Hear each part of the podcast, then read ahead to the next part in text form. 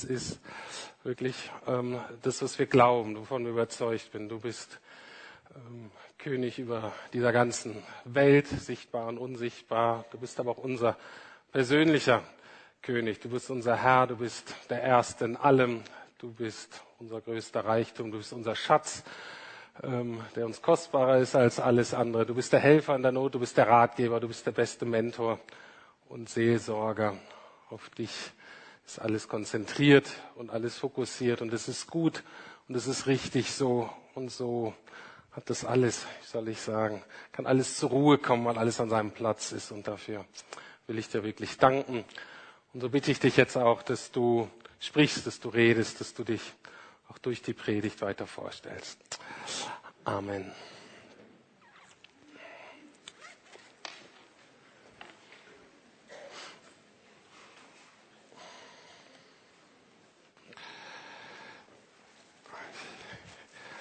Ich muss mir kurz die Nase schnäumen. Ich habe nämlich, habe ich rausgefunden, pneumatisches. Ähm, ich habe immer einen pneumatischen Schnupfen.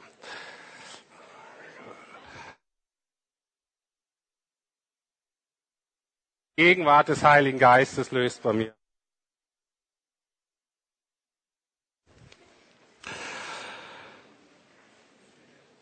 Heute und den ganzen Monat beschäftigen uns mit dem, ja, kann sagen, Thema Bibel, vielleicht aber noch besser mit dem Thema Wort Gottes. Ähm, und zwar hat das den Hintergrund, dass ich ähm, oder wir als Leitung vor, ähm, vor einem Jahr ungefähr so entschieden haben, wir sind eine Gemeinde im Umbruch, wir sind im Aufbruch, wir haben so gedacht, was sind so die Grundlagen, auf denen wir aufbauen müssen. Und da sind so zwei Themen uns ganz wichtig geworden. Das eine Thema ist Gebet. Äh, da wollen wir dranbleiben. Wir glauben, dass nur in dieser Abhängigkeit von Gott, in diesem Ausgerichtet das, was wir Gebet nennen, ähm, dass wir da irgendwie sinnvoll unterwegs sein können. Und das andere ist, was jetzt in diesem Monat eben der Fokus ist, ist die Bibel, ist das Wort Gottes. Wenn wir da unsere Beziehung nicht richtig geklärt haben, ähm, wenn wir da das Fundament nicht gelegt haben, dann werden wir nicht gesund aufbauen können für die Zukunft. Und deswegen war mir das wichtig, äh, in diesem Monat ähm, eben drei Predigten zu halten, worum es so geht. Kann ich diesem Text überhaupt trauen? Ähm, wieso darf der mir Vorschriften machen? So die Frage der Autorität. Und dann auch vor diesem ganzen Auslegungsdschungel kann da nicht jeder machen, was er will mit der Bibel. Wie können wir das Ding interpretieren? Und dann Hans-Peter noch eine Predigt über, was heißt das jetzt im Alltag? Ja schön und gut, man kann alle möglichen Dinge über die Bibel annehmen, aber wie leben wir das? Aber wie gesagt, es geht eben nicht nur in diesem Monat um die Bibel, sondern es geht um das Wort Gottes und da ist es wichtig, dass wir wissen, dass äh, die Christen schon immer diesen Titel Wort Gottes oder diesen Begriff, diese Begriffe Wort Gottes für zwei Dinge oder für zwei Sachen benutzt hat. Nämlich einmal eben für dieses Buch, die Bibel oder die auch oft die Heilige Schrift äh, genannt wird. Und ähm, das Zweite ist eben Jesus selbst. Jesus ist das Wort Gottes. Und diese beiden Dinge, die haben wir und beide Aussagen sind richtig und wir müssen gucken, wie die im richtigen Verhältnis zueinander stehen. Ich möchte mal zeigen an zwei Bibelstellen, ähm, dass damit auch Jesus gemeint ist. Das wird in der ersten sehr deutlich. Das steht im Anfang des Berichtes von Johannes über Jesus. Das steht, am Anfang war das Wort und das Wort war bei Gott und das Wort war Gott. Und jedem ist klar, dass damit nicht dieses Buch Bibel gemeint ist, sondern dass damit Jesus gemeint ist. Am Anfang war das Wort, das Wort war bei Gott und das Wort war Gott. Ein zweiter Vers aus einem Brief aus dem Neuen Testament, dem Hebräerbrief, da wird diese Beziehung zwischen den beiden noch etwas deutlicher. Am Anfang dieses Briefes ähm, lesen wir Folgendes, Hebräer 1, Verse 1 bis 2. Viele Male und auf verschiedenste Weise sprach Gott in der Vergangenheit durch die Propheten zu unseren Vorfahren. Und das, Klammer auf, steht da nicht im Text, das steht aufgeschrieben in den Schriften, die wir das Alte Testament nennen oder eben diese, die jüdische Bibel. Also da hat Gott schon viel geredet und dieses, diese Worte sind sozusagen aufgeschrieben worden. Jetzt aber und jetzt heißt nicht 2016 Berlin, ne, sondern jetzt aber, erstes äh, Jahrhundert, am Ende der Zeit hat er durch seinen eigenen Sohn zu uns gesprochen, Jesus Christus. Wie gesagt, Bibel und Jesus stehen im sehr engen Verhältnis zueinander, aber das möchte ich ganz am Anfang sagen und auch am Ende wieder, letztlich geht es uns natürlich wirklich um Jesus oder um Vater, Sohn, Heiliger Geist. Wenn du vielleicht neu bist oder vielleicht so ein paar Wochen und Monate und du alle möglichen Dinge hier machst und genießt und nette Leute kennenlernst und nette Aktionen machst, aber du hast dich nicht mit Jesus beschäftigt, du hast Jesus nicht besser kennengelernt, dann haben wir irgendwas falsch gemacht. Dann mag das nett gewesen sein, aber es geht letztlich wirklich um Jesus. Aber das Allermeiste, was wir von und über Jesus wissen, stammt eben aus dem Buch der Bibel. Und deswegen kann man das letztlich nicht trennen. Gucken uns die nächsten Wochen noch an, was passiert, wenn man versucht, das zu trennen. Aber heute sage ich einfach mal, das können wir nicht trennen. Und das Problem dahinter ist einfach auch ähm, leicht nachzuvollziehen. Wenn wir nämlich über Gott und Jesus hauptsächlich durch die Bibel wissen, dann ist natürlich notwendig, dass das, was wir da in der Bibel lesen, dass das verlässliche Informationen sind. Wenn aber gezeigt werden kann, dass in der Bibel viele Dinge stehen, die gar nicht stimmen, die gar nie passiert sind, dann kann man auch nie wissen, ob das jetzt gerade wahr ist, was ich da über Jesus lese oder über Gott lese, oder eben nicht. Ich möchte mich heute bei der Beweisführung oder bei der Darstellung meiner Position auf das Neue Testament und dann noch zentraler auf die Berichte über Jesus, das, was wir die Evangelien nennen, beschränken, weil das so das, der Kern ist. Wenn der nicht steht, dann haben wir gar nichts. Und von diesem Kern will ich mich dann die nächsten Wochen ein bisschen ähm, rausarbeiten, auch in die anderen Schriften des Neuen Testamentes und in das Alte Testament. Aber Kern ist und bleibt auch bei dieser Diskussion Jesus und was wir über ihn und von ihm wissen. Wenn sich das jetzt so ein bisschen abgehoben anhört, äh, dann möchte ich sagen, dass das eigentlich eine ganz normale geschichtliche Fragestellung ist. Ich weiß, viele von euch haben nichts mit Geschichte am Hut. Äh, Geschichte langweiligste Schulfach vielleicht immer gewesen. Ähm, aber wir sind geschichtliche ähm, Wesen und da läuft es immer, immer so, dass gewisse Dinge passieren und Leute haben das miterlebt. Man nennt das dann Augenzeugen oder die haben Augenzeugen gekannt und die haben das, was sie ähm, ähm, erfahren haben oder die haben einfach Dokumente aus der Zeit angefertigt, entweder Bücher oder Briefe. Ähm, wir nehmen jetzt mal den Zweiten Weltkrieg und Hitler. Ne? Da gibt's Briefe drüber, gibt's alle möglichen Dokumente, da gibt's Bücher drüber, gibt's sogar Filmmaterial drüber. Und das sind so die Quellen und die zeigen, was da so gelaufen ist in dieser Zeit. Ähm, Drittes Reich und Hitler. Aber es gibt schon heute, gab schon wenig danach und jetzt 70 Jahre später, gibt es zum Beispiel Leute, die sagen, ach, diese Zahlen von Toten, das ist eigentlich viel zu hoch und so schlimm war das alles gar nicht mit dem Holocaust. Äh, und es gibt gewisse Gruppen, die ein Interesse daran haben, zu sagen, dass es alles nicht so schlimm war. Das ist in manchen muslimischen Ländern haben die daran Interesse, weil die die Juden nicht mögen. Es gibt in Deutschland gewisse Kräfte, die sagen, hör mal zu, das mit diesem Zweiten Weltkrieg und mit dem Hitler, das wird alles aufgebauscht, weil die Leute uns Deutsche nicht mögen und so weiter. Die können ja behaupten, was sie wollen. Wichtig ist dann, dass man dann dieses Material, was man hat, dass man das zur Verfügung hat und mal zu, was du sagst, stimmt nicht. Hier und hier haben wir bewiesen. Das war wirklich so schlimm. Da sind wirklich so viele Leute umgekommen und so weiter. Ihr könnt euch aber natürlich vorstellen, je länger ein Ereignis zurückliegt, desto mehr Spekulationen kann man anstellen über das, was da geschehen ist. Und Leute sind nicht unbedingt parat, die dem gleich widersprechen können weil Zeugen tot sind und die, die Zugang zu diesem Material haben. Und das ist ein zentrales Problem in der Theologie, am besten wahrscheinlich ausgerückt vor circa 250 Jahren von äh, Gotthold Ephraim Lessing. Manche kennen ihn vielleicht noch, ist eigentlich ein Dichter, eigentlich ein Schriftsteller. Aber zu der damaligen Zeit in Deutschland haben die alle auch Theologie getrieben, die haben alle auch was über Gott gesagt. Das machen die heute nicht mehr. Damals war das noch so. Und der hat davon geschrieben, zwischen ihm damals, das war schon vor 250 Jahren, und das, was Jesus geschehen ist, da ist so ein garstiger Graben der Geschichte. Da liegt so viel dazwischen, wir können einfach wirklich nicht genau wissen, was da passiert ist und was nicht. Und auch seit dieser Zeit, ungefähr 250 Jahren, äußern sehr viele Theologen, hauptsächlich evangelisch, aber seit 50 Jahren auch äh, katholisch. Ähm, aber auch dann, diese Leute inspirieren dann auch die Medien, zum Beispiel der Spiegel ähm, ist sehr bekannt für seine Artikel in dieser Richtung, äh, Dokumentationen im Fernsehen oder auch Populärromane wie jetzt Dan Brown, Sakrileg und so weiter. Die verbreiten total viele Theorien darüber, dass es sich bei den neutestamentlichen Berichten eben nicht um historische Quellen handelt, dass es nie so passiert ist, dass wahrscheinlich eher Legenden sind, dass das manipulierte Darstellungen sind, dass die voller Fehler sind, dass die Geschichte, dass die Kirche sich das wahrscheinlich ausgedacht hat, um die Macht zu festigen. Und wenn man sich damit beschäftigt, und ich bin jetzt ein bisschen polemisch, ähm, dann ist vieles von dem, was man da liest, unerträglich dumm. Und zwar das ist ungefähr genauso, wenn jemand in 500 Jahren sagen würde, wieder Zweiter Weltkrieg, wieder Hitler, es hat nie ein Land Deutschland gegeben zu der Zeit.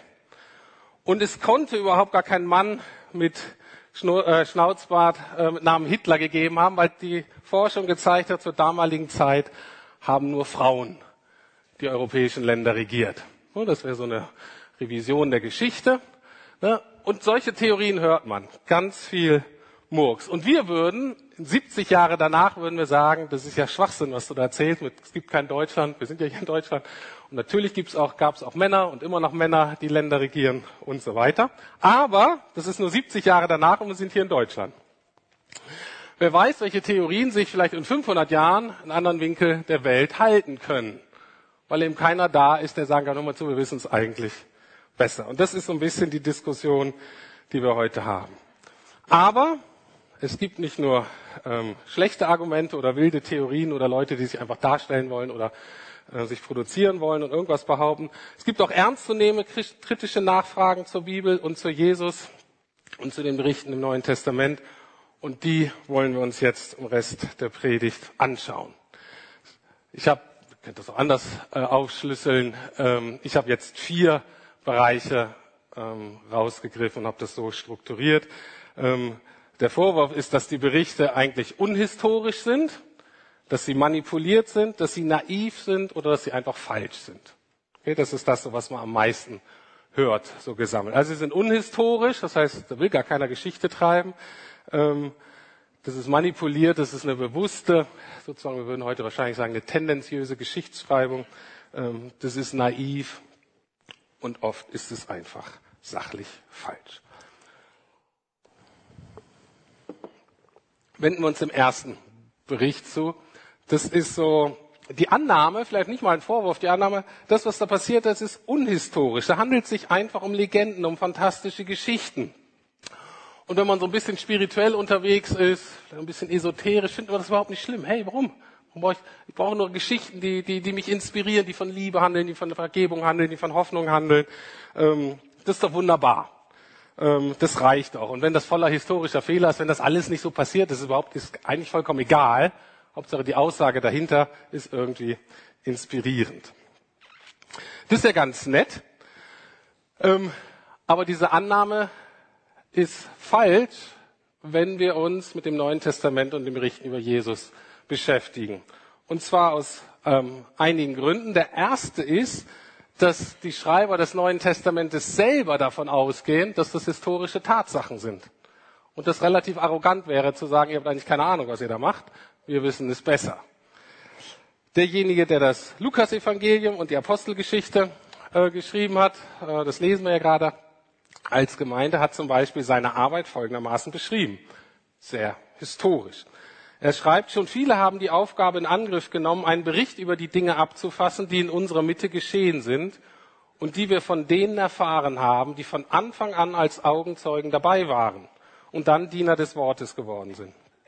Darum hielt ich es auch für richtig, nachdem ich allem bis zu den Anfängen sorgfältig nachgegangen bin, diese Ereignisse für dich, hochverehrter Theophilus, in geordneter Reihenfolge niederzuschreiben, damit du erkennst, wie zuverlässig all das ist, worin du unterrichtet worden bist.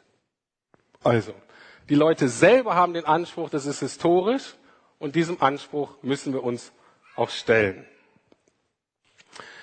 Das zweite ähm, Grund, weshalb das diese, diese Legenden und äh, Motivationstheorie über die, über die Bibel, das kann auch deswegen nicht stimmen, weil es nämlich nicht zum Kern des christlichen Glaubens passt und auch nicht zum Kern der Identität der ersten Christen. Weil die ersten Christen, wenn du die gefragt hättest, die hätten sich nicht als religiös bezeichnet. Die hätten auch nicht gesagt, ah, ich bin derjenige, der glaubt an irgendwas. So haben die sich nicht beschrieben, sondern wie haben die sich genannt? Die gesagt, ich bin ein Zeuge. Das heißt, ihre Kernidentität war, ähm, ich erzähle nur das, was ich erlebt habe. Und zwar in Fleisch und Blut, in Raum und Zeit. Das erzähle ich eigentlich nur. Der bin ich. Ich bin kein Theologe, ich bin kein Großglaubender, ich bin kein Christ, ich bin nicht religiös. Ich erzähle nur von historischen Tatsachen. Und das Dritte, was ähm, man sagen kann zu dieser Legendentheorie, ähm, dass die Berichte einfach überhaupt nicht wie Legenden geschrieben sind. Ne? Literaturwissenschaftler gucken sich das an und die sagen, äh, naja, Legenden ähm, haben ein bestimmtes Muster, bestimmten Rahmen äh, bestimmte Art und Weise, wie die geschrieben sind. Ne, und Legenden beschäftigen sich mit diesen großen Themen, mit Krieg und Leidenschaft vielleicht. Legenden beschreiben nur die großen Gesten, Worten und Schlachten. Die beschäftigen sich nicht mit alltäglichen Dingen. Passt überhaupt nicht zum Genre. Ne, in, in, in Legenden, da kennt man den Namen der Götter und der Helden, aber nicht derjenigen, die das Schiff rudern oder das Essen zubereiten. Das interessiert keinen in solchen Legenden. Die biblischen Berichte allerdings sind voller alltäglicher Details und Namen, die total unbedeutend sind für die großen Themen. In der Bibel geht es um die Liebe Gottes, geht es um Versöhnung, da geht es um Freiheit. Keine Ahnung, was du alles hast. Und diese Namen, die wir da haben und die Orte, das interessiert keinen. Ist doch völlig egal, ob es ging ums Kreuz Jesu und ums Leiden und so weiter. Und ist doch völlig egal, dass der Typ, der das Kreuz getragen hat, Simon heißt und der Vater von Rufus und Alexander war. Wen interessiert das für? Keinen. Es sei denn, das ist wirklich so passiert. Es sei denn, die gab es wirklich. Und jemand hat gesagt, hör zu, du kannst Rufus und Alexander fragen. Ich kenne sie nicht mehr, aber damals waren sie anscheinend bekannt. Frag die doch und die zeigen dir, dass das passiert ist. Jesus fängt 153 Fische, na und? Als er im Boot schläft, wird beschrieben, er schläft auf einem Kissen. Ja und? Das beschreibt man nur, wenn das wirklich so war. Damals hätte sich das keiner für Legenden ausgedacht. Gut. Erster Punkt. Die Berichte sind keine Legenden und sie sind historisch zu verstehen und zu behandeln. Zweitens, diesen biblischen Berichten wird vorgeworfen, dass sie letztlich im Kern wahr sind und dass da wahrscheinlich auch so Dinge passiert und dass Jesus auch irgendwie gegeben hat. Aber die Geschichten drumherum, die sind eigentlich erfunden worden, damit die Kirche sich selber legitimieren kann, damit die Kirche selber groß rauskommt. Ne? Das sind Geschichten zur eigenen Machterhaltung. Hört sich ja plausibel an und das kennt man ja auch heutzutage, ne, wenn man wirklich wissen will, was da in der Ukraine läuft, ist wahrscheinlich nicht gut, nur in den russischen Medien zu hören. Ne. Oder wenn man wirklich was wissen will, was in Syrien läuft, muss man alle möglichen Leute da fragen und das ist schwierig. Also das kennen wir natürlich, den Vorwurf. Und natürlich passiert das. Man verändert, man beschönigt, man übertreibt, man untertreibt gewisse Dinge, die passiert sind. Passt das aber, dieser Vorwurf, zu den Berichten? Ist das was, wo die Kirche groß rauskommt, ihre Macht zu legitimieren? Höchst unwahrscheinlich. Warum? Erst einmal, weil es viel zu viele negative Informationen über die Helden gibt. Die Helden, die, die Leiter der Kirche werden als die größten Deppen, als die Versager, als engstirnig, als gierig dargestellt. Warum sollte man so ehrlich mit seinen Leitern, wenn man sagen will, das ist aber ein toller? Es wird deutlich, es geht eben nicht um diese Menschen. Besonders Petrus wird wirklich negativ dargestellt. Und keiner wird auf die Idee kommen, das ist der große Held, den pushen wir jetzt mal. Und der ist, an, der, der ist Anführer von irgendeiner Bewegung, die die Welt erobert. Dann würde man diese Berichte über Petrus nicht schreiben. Wenn man tendenziös schreibt, dann würde man die Gegner schlecht machen. Und die Gegner waren in der Regel die Römer. Interessanterweise findet man kaum ein negatives Wort über die Römer im Neuen Testament. Die machen zwar ihren Job, und ist auch oft ein mieser Job. Und man hört nichts Negatives. Stattdessen werden die eigenen Leute schonungslos, realistisch und auch eben negativ dargestellt. Und außerdem ist es so, dass ähm, die damals überhaupt gar kein Instrument hatten, um einen Komplott zu schmieden. Ähm, ich komme gleich noch darauf zurück. Es gibt einen Kriminalbeamter, ähm, der, die, der Atheist war und der sich ähm, mit den Berichten von Jesus beschäftigt hat als Kriminalbeamter und sagt, ich versuche die mal so zu behandeln, als ob das Zeugen heute wären in den Fällen, mit denen ich immer zu tun habe, nämlich mit Mordfällen. Und da muss ich auch immer gucken, ob die Zeugen, die wir da vernehmen, ob die glaubwürdig sind oder nicht, äh, äh, oder ob die da mir irgendwas erzählen. Und eine Erkenntnis von ihm sagt, ähm, dass wenn man einen richtigen Komplott machen will, also eine Geschichte, die, die so abgesprochen ist und die immer gleich ist, das kann man mit zwei oder drei Leuten machen. Ne? Und das kannst du vielleicht machen, wenn du die nationalen Medien irgendwie beherrschst äh, und so weiter. Damals konntest du das überhaupt nicht. Ab zehn Leuten ist das völlig unmöglich. Paulus äh, sagt hier, es sind 500 Leute, die ihr befragen könnt. Und er sagt, es wäre völlig unmöglich, aus diesen 500 Leuten, die da irgendwie, die überall verteilt waren, eine einhellige Geschichte daraus zu basteln.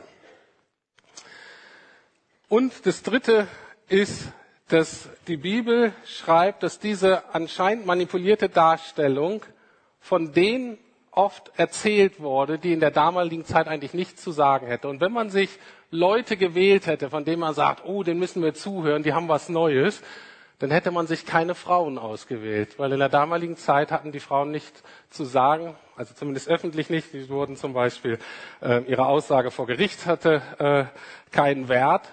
Und das heißt, warum sollte man solche ähm, Multiplikatoren wählen, auf denen kein Mensch hört? Das macht man nur, weil das wirklich wahr war. Gott ist eben Frauen begegnet und die haben das erzählt. Also, das riecht nicht nach tendenziöser manipulativer Geschichtsschreibung, sondern eben nach dem, wie es wirklich passiert ist. Kommen wir zum dritten Punkt. Die Berichte sind naiv. Und da kommen wir an diese ganze Thematik, die ich natürlich nur ähm, andeuten kann. Das Thema Wunder. Also wir lesen so viele Dinge im Neuen Testament, in der Bibel insgesamt, aber auch im Neuen Testament, auch bei Jesus. Und die Dinge passieren so einfach in der Regel nicht. Und das kann man doch heute zum Beispiel in Berlin einfach nicht glauben.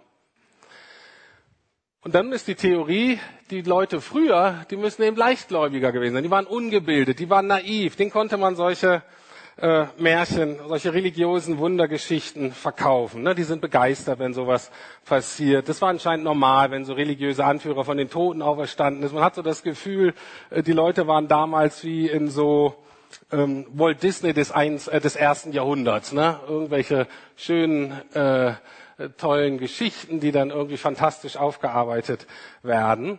Und so sind die mit den Sachen damals umgegangen, die da passiert sind. Auch da muss man ja sagen, man muss doch mal lesen und man merkt, das stimmt einfach nicht.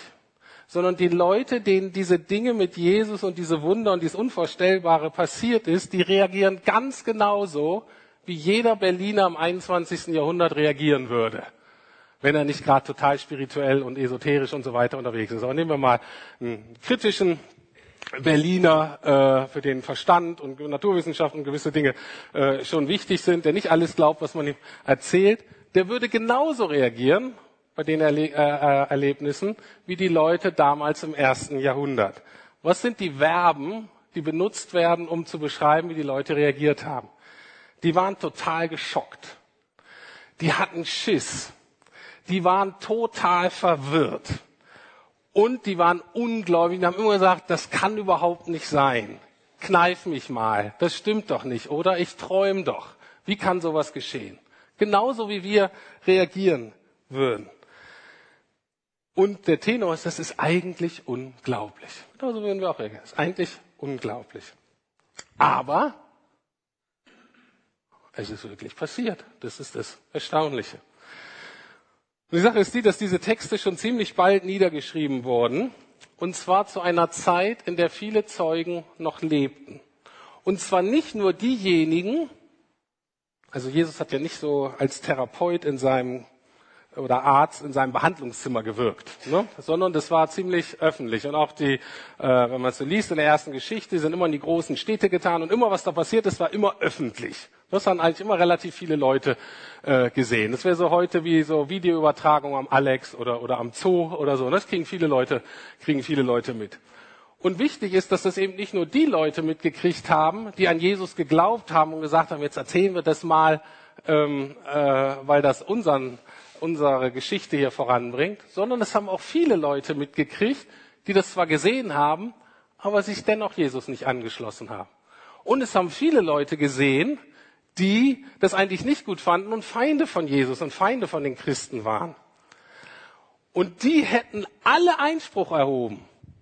Wenn die gesagt, diese Christen, was da passiert, das ist ein totale Spinner, das ist nicht passiert. Das haben die aber nie gesagt. Es gibt viele, die das gesehen haben und die sagen, ja, ja, es passiert, aber mein Leben nach dem Jesus ausrichten, das will ich nicht. Ist mir eigentlich, nö, so toll finde ich den nicht. Aber passiert ist es. Äh, die sind zwar ein bisschen komisch, diese Christen, äh, und diese Konsequenzen, die sie daraus ziehen, miteinander lieben und was weiß ich, ihr Leben ändern, das ist ja alles ein bisschen sonderbar. Aber was die erlebt haben, das stimmt wirklich. Und auch die Feinde haben nicht so gesagt, den Spinner ist nicht passiert. Das Problem war immer mit den Regierenden, die das eigentlich unterdrücken wollten. Die haben gesagt, na, die ganze Volk hat das gesehen. Wir können da gar nichts machen. Wir können nicht sagen, das ist nicht geschehen. Wir können nur versuchen, das zu unterdrücken und sagen, haltet den Mund oder geht weg oder wie auch immer. Aber die Reaktion darauf zeigt, die Dinge müssen anscheinend wirklich geschehen, war, äh, geschehen sein. Und das war den Leitern der ersten Christenheit auch völlig klar. Zum Beispiel Paulus, ähm, ne, einer der Leiter ähm, in, der, in der frühen Christenheit, der viele Briefe geschrieben, dann die auch sozusagen auch uns heute noch prägen. Und dem war total klar in seinem Kapitel über die Auferstehung, dass diese ganze Geschichte von Auferstehung eine total steile These ist. Der hat nicht so geschrieben, ja, ja, und ihr glaubt das ja eh alle und Auferstehung ist echt ein netter Gedanke und die freuen sich alle Leute, das lesen und die nicken das alle ab. Sondern Paulus war sich vollkommen bewusst, was ich jetzt erzähle, ist steil. Ist wirklich schwierig nachzuvollziehen. Und deswegen sagt er, ich sag mal ganze, ähm, ganze Text in 1. Korinther 15, ich habe euch das weitergegeben, was am wichtigsten ist und was auch mir selbst überliefert wurde. Dass Christus für unsere Sünden starb, genau wie es in der Schrift steht er wurde begraben und ist am dritten Tag von den Toten auferstanden, wie es in der Schrift steht. Er wurde von Petrus gesehen und dann von den zwölf Aposteln. Und danach seien ihn mehr als 500 seine Anhänger auf einmal, von denen die meisten noch leben, nur einige sind inzwischen gestorben. Das heißt, er sagt, 500, die könnt ihr fragen. Und wenn das nicht, wenn das nicht irgendwie historische Anhaltspunkte gehabt hätten, was diese Zeugen, was diese Jünger da erzählt hätten, da hätten sich die Leute kaputt gelacht und aus der christlichen Bewegung wäre nichts entstanden, aber auch gar nichts. Aber da es nicht nur bei Jesus passiert ist, sondern auch in der ersten Christenheit und so weiter, ähm, hat man gesagt, okay, das passiert anscheinend, wenn man mit Gott unterwegs ist. Letzter Punkt, ähm, und das ist wahrscheinlich einen, den wir relativ häufig hören, dass die Berichte über Jesus und im Neuen Testament einfach falsch sind. Die enthalten ganz viele Widersprüche und falsche Darstellungen. Dazu möchte ich ähm, einiges sagen. Erstens ist es total übertrieben zu sagen, es ist völlig falsch und völliger, völliger ähm, voller Widersprüche. Wenn man sich das genau anguckt, lässt sich davon ganz viel von diesen Widersprüchen ziemlich leicht klären. So ungefähr so, wenn ich mit einem Amerikaner unterwegs bin, und sage, wir treffen uns um 9 Uhr und ich meine aber 21 Uhr und er meint aber 9 AM, ne, dann kommt es zu Missverständlichkeiten. Also, das heißt, gewisse Dinge sind einfach, die passen nicht zusammen. Warum? Weil das eine hat ein jüdisches Publikum, das andere hat eher ein griechisches Publikum und da gibt es so Missverständnisse, unterschiedliche Bezeichnungen. Also wenn man mal genau hinkommt, viele Dinge kann man so klären. Aber in der Tat gibt es einige Unstimmigkeiten in den vier verschiedenen Berichten. Und jetzt die Frage, wie gehen wir damit um? Es gibt in der Tat, man liest gleiche Geschichten, ähnliche Geschichten und die werden einfach anders dargestellt. Äh, das gibt es. Und jetzt die Frage, was bedeutet das? Die Kritiker sagen natürlich, ich sag's euch doch. Alles voller Fehler, dem kann man äh, erdacht sozusagen, darauf kann man sich nicht wirklich verlassen. Es gab dann und gibt immer noch eine Bewegung, der ich eigentlich sehr nahe stehe, die versucht hat, eine Antwort auf diese Kritik zu finden und zu zeigen, dass es eigentlich gar keine Widersprüche und gar keine Fehler gibt. Man spricht dann manchmal auch, das kennt vielleicht einige von euch, von so einer Art ähm, Evangelienharmonisierung. Man versucht zu gucken und zu zeigen, ähm, da gibt es eigentlich überhaupt keine Widersprüche und ist alles doch gleich, alles richtig. Ich habe davon viel profitiert, gerade als ich neu zum Glauben kam, aber mir gehen die mittlerweile ein bisschen zu weit weil ich, selbst wenn ich die versuche, also viel erklären kann, gibt es schon Unterschiede und einfach unterschiedliche Darstellungen. Jetzt die Frage, wie gehen wir damit um? Also wir müssen sagen, diese vier Berichte sind einfach nicht deckungsgleich. Und das heißt nicht nur, weil sie was anderes erzählen, sondern manchmal erzählen die von dem Gleichen und das erzählen die nicht völlig gleich. Und ich finde, das müssen wir akzeptieren, das können wir jetzt nicht schönreden. Die Frage ist, was, wie gehen wir damit um? beide, sowohl der sehr kritische Ansatz als auch diese Evangelienharmonisierung, machen meines Erachtens folgenden Fehler, weil sie behandeln die Berichte so, als ob es sich um wissenschaftliche Berichte handeln würde oder um mathematischen Gleichungen, die man so ganz irgendwie auflösen könnte. Das ist aber nicht so, sondern was sind das? Das sind Zeugenberichte. Es sind Zeugenberichte das kennt ihr wahrscheinlich schon selber aus der Familie oder in der Partnerschaft, das gleiche Ergebnis und aus unterschiedlichen Blickwinkeln sagen, nein, nein, das war so, das war so. Und wenn man das berücksichtigt, das, was wir hier vorliegen haben, als Texte Zeugenberichte sind, dann merkt man, dass diese Berichte total zuverlässig sind. Jeder Kriminalbeamte oder jeder Richter wäre begeistert über so ein tolles Material. Übrigens auch die meisten neutralen Historiker haben mit den Quellen gar keine Schwierigkeiten. Das sind eher die Theologen, die das nicht mögen. Das nur so nebenbei. James Wallace ist dieser Kriminalbeamte. Ich habe das weiß noch nicht, ob das Buch in, ähm, äh, in Deutsch erschienen ist. Das heißt Cold Case Christianity, falls ihr das äh, euch angucken wollt. Atheistischer Kriminalbeamter, ne, der seine Methoden angewandt hat und er kommt eben zu dem Schluss, ja, das sind total glaubwürdige Zeugenberichte. Und nebenbei, der hat sich natürlich bekehrt und hat dann dieses Buch geschrieben und so weiter. Aber das wollte er eigentlich nicht. Na gut, kann passieren. Und sich mit Jesus beschäftigt. Was wir dabei wissen müssen, unser, das ist auch psychologisches Allgemeingut, unsere Erinnerung, die arbeitet selektiv. Das heißt, was wir erleben, bilden wir nicht ab wie ein Schwarz-Weiß-Foto oder wie ein Videofilm, der bei allen gleich aussieht, wenn man das über diese äh, Situation hält, sondern wir erleben und erinnern uns unterschiedlich, eben je nach Perspektive, die wir einnehmen und auch je nach Biografie und was uns gerade so rumtreibt. Das leitet unsere Aufmerksamkeit und das leitet, äh, was wir uns einprägen. Und als Fazit kann man sagen, ähm, und das sagt er auch, wir finden das was wir erwarten, wenn es sich um glaubwürdige Zeugenberichte handelt. Das ist eine hundertprozentige Übereinstimmung in allen zentralen Dingen. Aber in einigen Details gibt es Unterschiede. Und er sagt, das bestärkt sogar seine Vermutung, das hat seine Vermutung bestärkt, dass das echt ist. Weil er sagt, genauso war es bei ihm auf der Arbeit auch. Und zwar, ich möchte das an einem Beispiel äh, deutlich machen, wie sich Berichte äh, ergänzen in Matthäus, in dem Bericht von Matthäus ähm, über ähm, Jesu Leiden, ähm, lesen wir zum Beispiel Folgendes. Da stand er, Jesus, so alles, alles an einem Tag passiert, stand Jesus vor der religiösen Elite von vielen geistlichen Führern, von denen er die meisten mit Sicherheit kannten. Und dann lesen wir Folgendes. Dann spuckten sie ihm ins Gesicht und schlugen ihn mit Fäusten. Einige gaben ihm Ohrfeigen und sagten, Messias, du bist doch ein Prophet, sage uns, wer dich geschlagen hat. Und in der Erzählung ist das nicht besonders nachvollziehbar oder sinnvoll. Was soll diese Aussage? Jesus steht da, sieht die Leute, die er wahrscheinlich kennt, die schlagen ihn und dann soll er sagen, prophezei doch, wer ich bin. Das macht ja keinen Sinn. Was soll, äh, äh, was soll das? Ergänzt interessanterweise wird diese gleiche Situation von dem Bericht von Lukas der das interessanterweise aber im Laufe des Tages zeitlich etwas anders einordnet.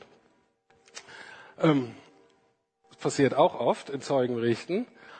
Aber Lukas schreibt Folgendes, sie verhüllten sein Gesicht und sagten zu ihm, du bist doch ein Prophet, sag uns, wer dich geschlagen hat. Und auf einmal macht es Sinn und sagt, ah klar, mit verhüllten Augen ist das ein interessantes Spiel, ob Jesus prophetisch begabt ist oder nicht.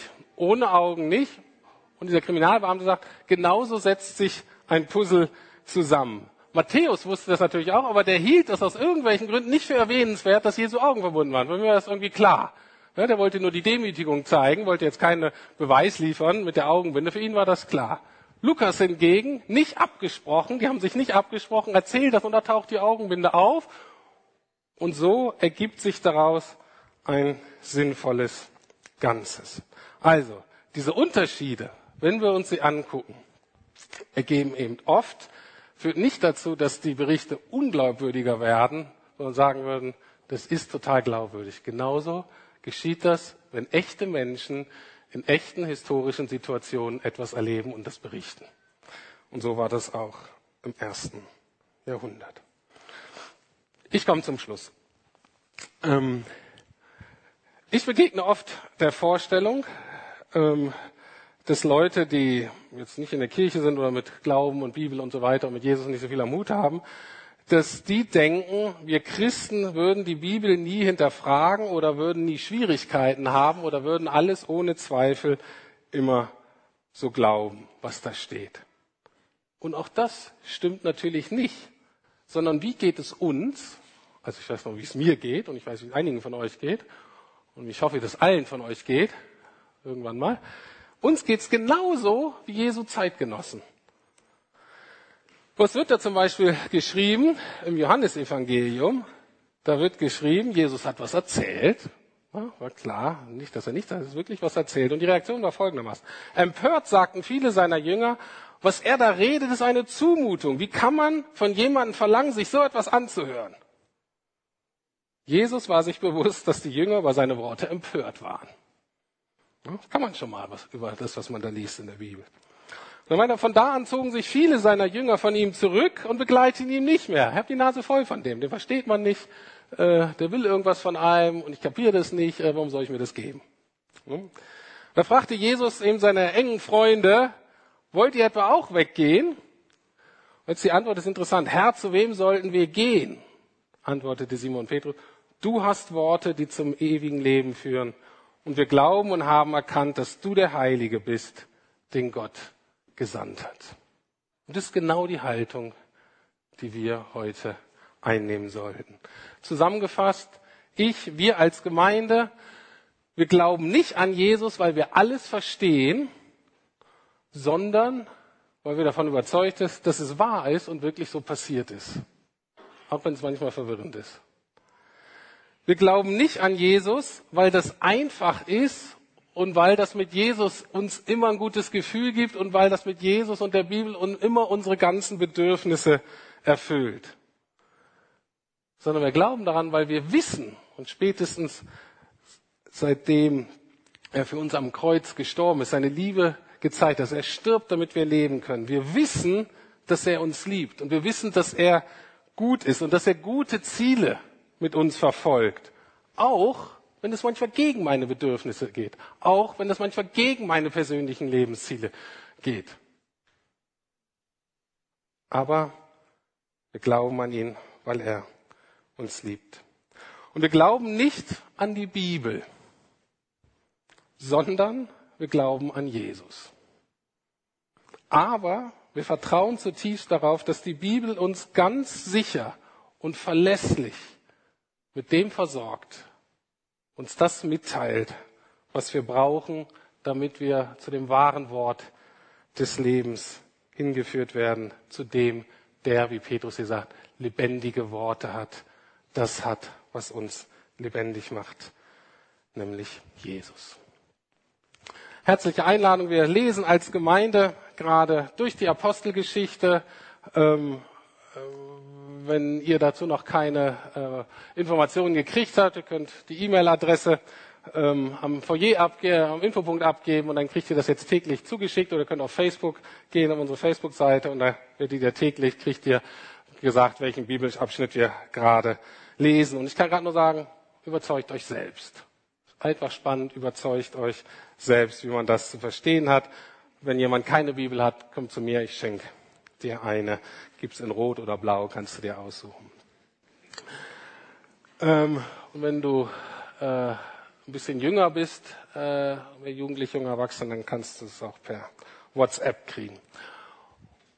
Und wenn du dann aber Jesus gefunden hast, vielleicht auch heute, wenn du sagst, ja Mensch, das ist ja wirklich was, dem muss ich mich stellen. Wenn du dann Jesus gefunden hast, dann ähm, lade ich dich ein, dich dazu bekennen, zu sagen, okay, ich will zu diesem Jesus gehören. Das ist nicht nur, ähm, äh, nicht nur eine nette Geschichte, sondern ich merke, das ist real, das ist relevant.